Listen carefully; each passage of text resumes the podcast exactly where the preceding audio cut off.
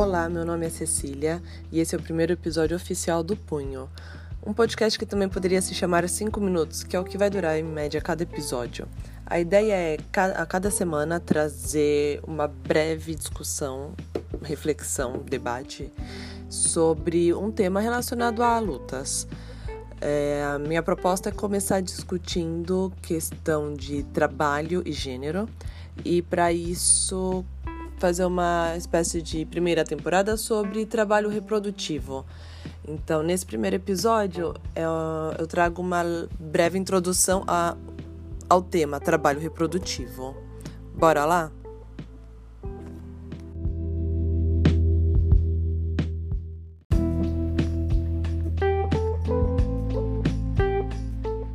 Bem, o tema trabalho reprodutivo, que eu vou trabalhar aqui nesse primeiro áudio, tem a, é, bem, a escolha, porque eu já trabalhei brevemente com ele em outras redes sociais, então já tenho conteúdo resumido, inclusive é bem resumido, então é um áudio curto para falar por cima desse tema.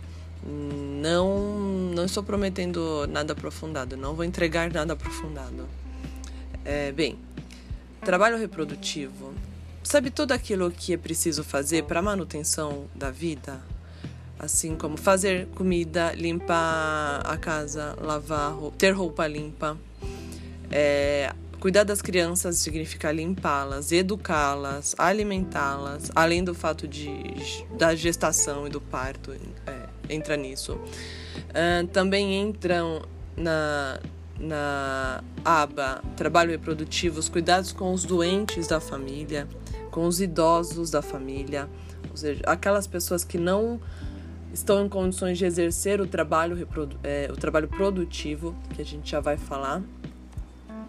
E também entra nisso o apoio afetivo e psicológico, que a gente dá aos familiares ou à família estendida. É, também o trabalho sexual, entra nisso. Bem, isso tudo é categoria trabalho reprodutivo. Esse nome surgiu em oposição ao termo trabalho produtivo, que é aquele das fábricas, das plantações, das mineradoras, do comércio, tudo aquilo que gera mercadorias e serviços e que ninguém questiona que é trabalho. É... Mas tem um ponto.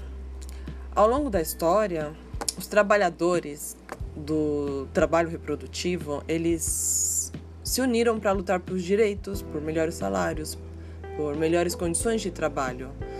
Só que o trabalho reprodutivo nunca foi reconhecido como trabalho. Então, quem, tem, quem realiza esse, o trabalho reprodutivo não, não tem como reivindicar melhores condições como o pessoal lá do trabalho produtivo. Mas, ó, diz uma coisa: é possível o ser humano continuar existindo e indo trabalhar lá na fábrica, no comércio, etc., sem ter comida, sem cuidar da roupa, sem lavar, ter uma roupa limpa de vez em quando, sem criar os filhos ou abandonando seus idosos? Não, né? Então, por que, que um trabalho é reconhecido como trabalho e o outro não é?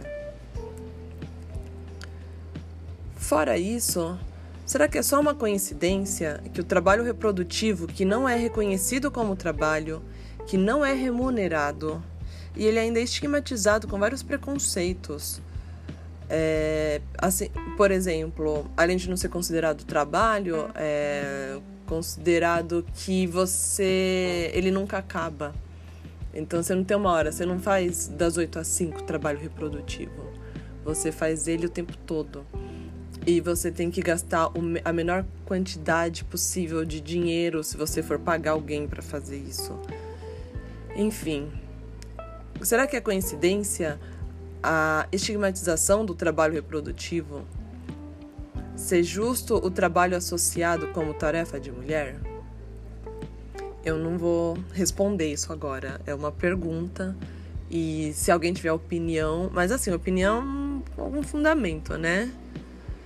Alguém tiver um ponto de vista aí, quiser expor uma resposta de por que, que esse trabalho não reconhecido como trabalho associado à mulher, é... sou todo ouvidos. E até mais.